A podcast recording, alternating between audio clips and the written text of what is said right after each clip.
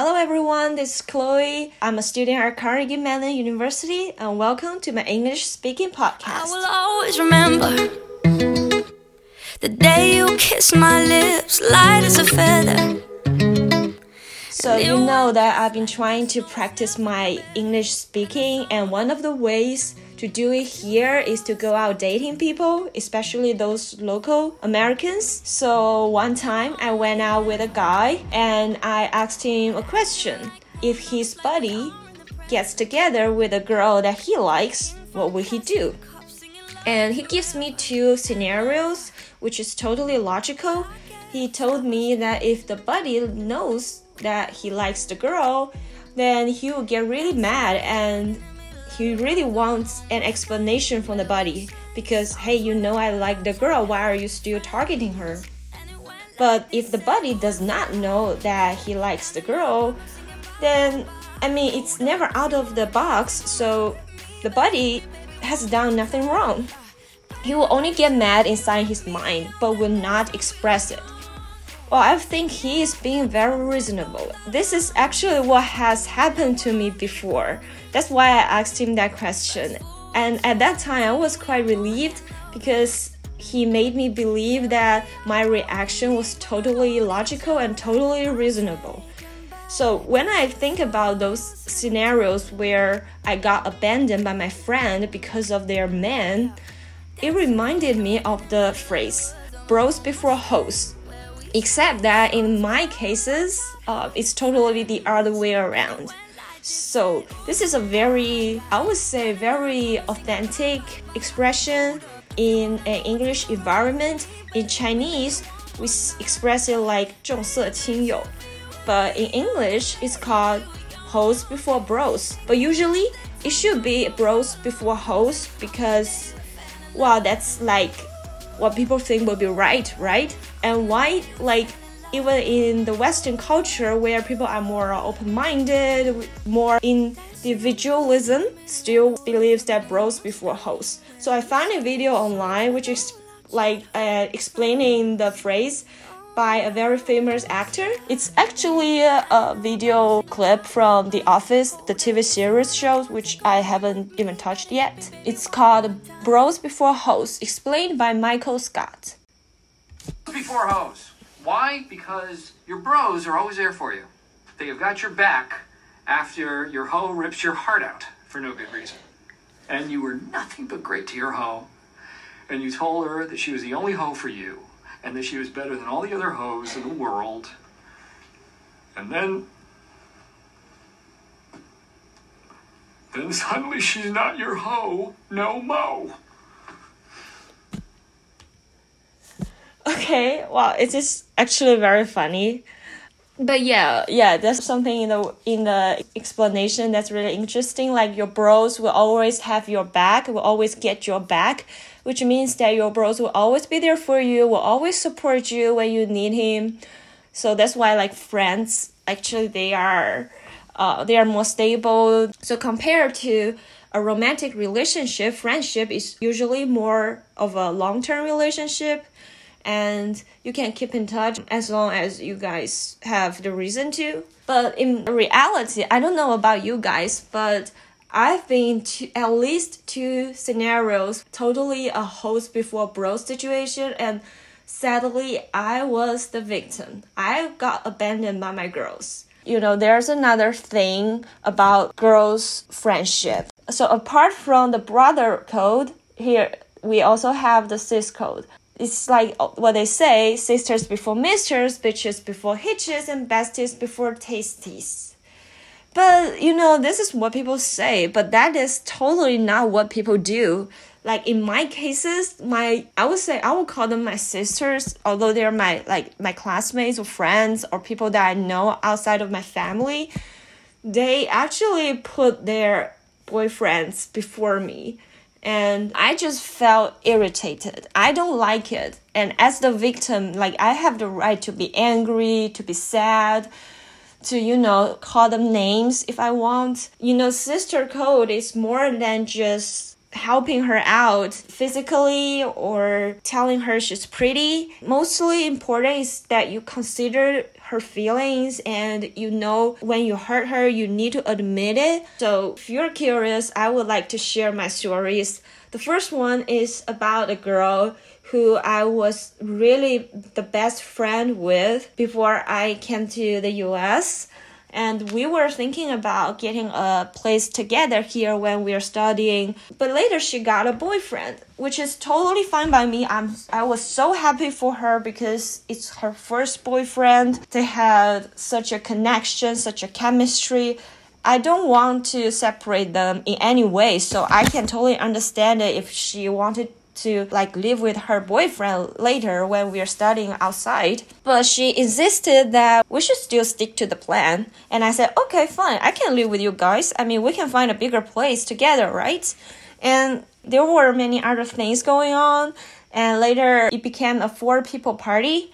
But sadly, like we didn't find a suitable place very early. They got kind of anxious, and I guess my words were a little bit too pushy. Later, like when it's very close to the time we were supposed to leave for the US, she kind of told me to opt out of the group and find my own place with someone else but at that time many people already had a, like a partner or people to partner up with to find a place. And i was just so traumatized at that time. I was so i felt so lonely you know? And the reason is that she didn't want to be separated from her boyfriend which was like a code that i should have known but she and her boyfriend didn't explicitly tell me that. Well, maybe it's because of the personalities, maybe they were shy, maybe they want me to understand everything. But anyway, I felt bad. I felt really bad about that. But I know before I got kicked out of the group, I need to find myself a place. So I asked online if any house can take one more girl. I'm flying solo. I don't have any string attached. I think I was a pretty good deal. And like the next day, I just find the right place. Uh, the price is suitable and the room looks nice and there are not many people there and space is enough. So i said yeah why not?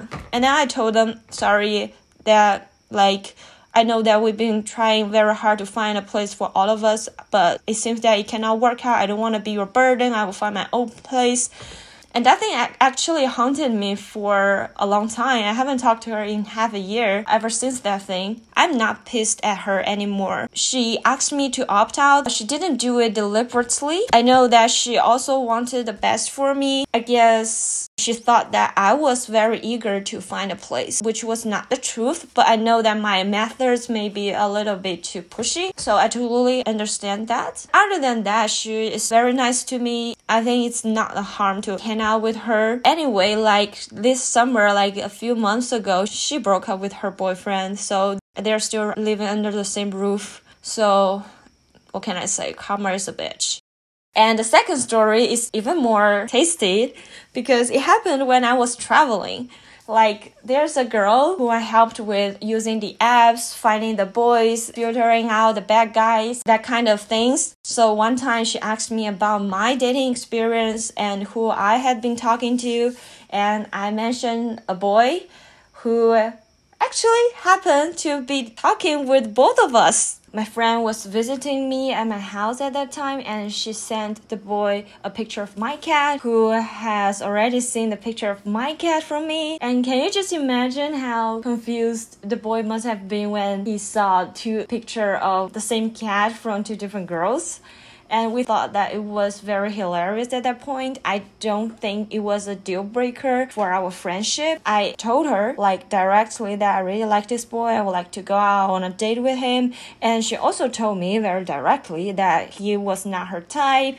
She didn't think she would get together with him, and she would probably date just to practice her English speaking. I said, fine. Yeah, I'm very glad that it can work out between us. Like, I want to date this boy, but she's not that into. She may go out as a friend. And later, she told me that although it's impossible for them to get together, she would still go out with the boy. And if she turned out to really like him too, we will have to let the boy choose who to have a relationship with later. At that time, I was just shocked. My first response was that how can you still go out and date and trying to get together with a boy that you know that your friend liked? Like if I knew that she was really into the, this boy, I would totally just let her have it. Because, like, there are so many fish in the sea. Why focus on one? Why fight over one? But she didn't think that way. And I told her that if the boy chooses her in the end, I would be so upset that I would just put her on my blacklist. And then she even tried to comfort me. She said that, well, if he's not that into you, it's not because you're not good as me, it's because he just didn't see you. He didn't see the light in you.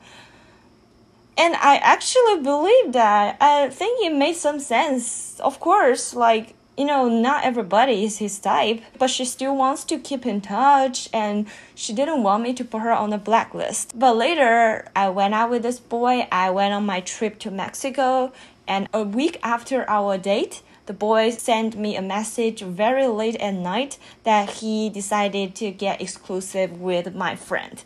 I know that because he texted me that directly with her name in it. And at that time, I was very shocked and I was waiting for my friend to tell me this herself. And she knew that I would hate her for it, definitely. Like, she didn't even give me a bip about it, even the next day.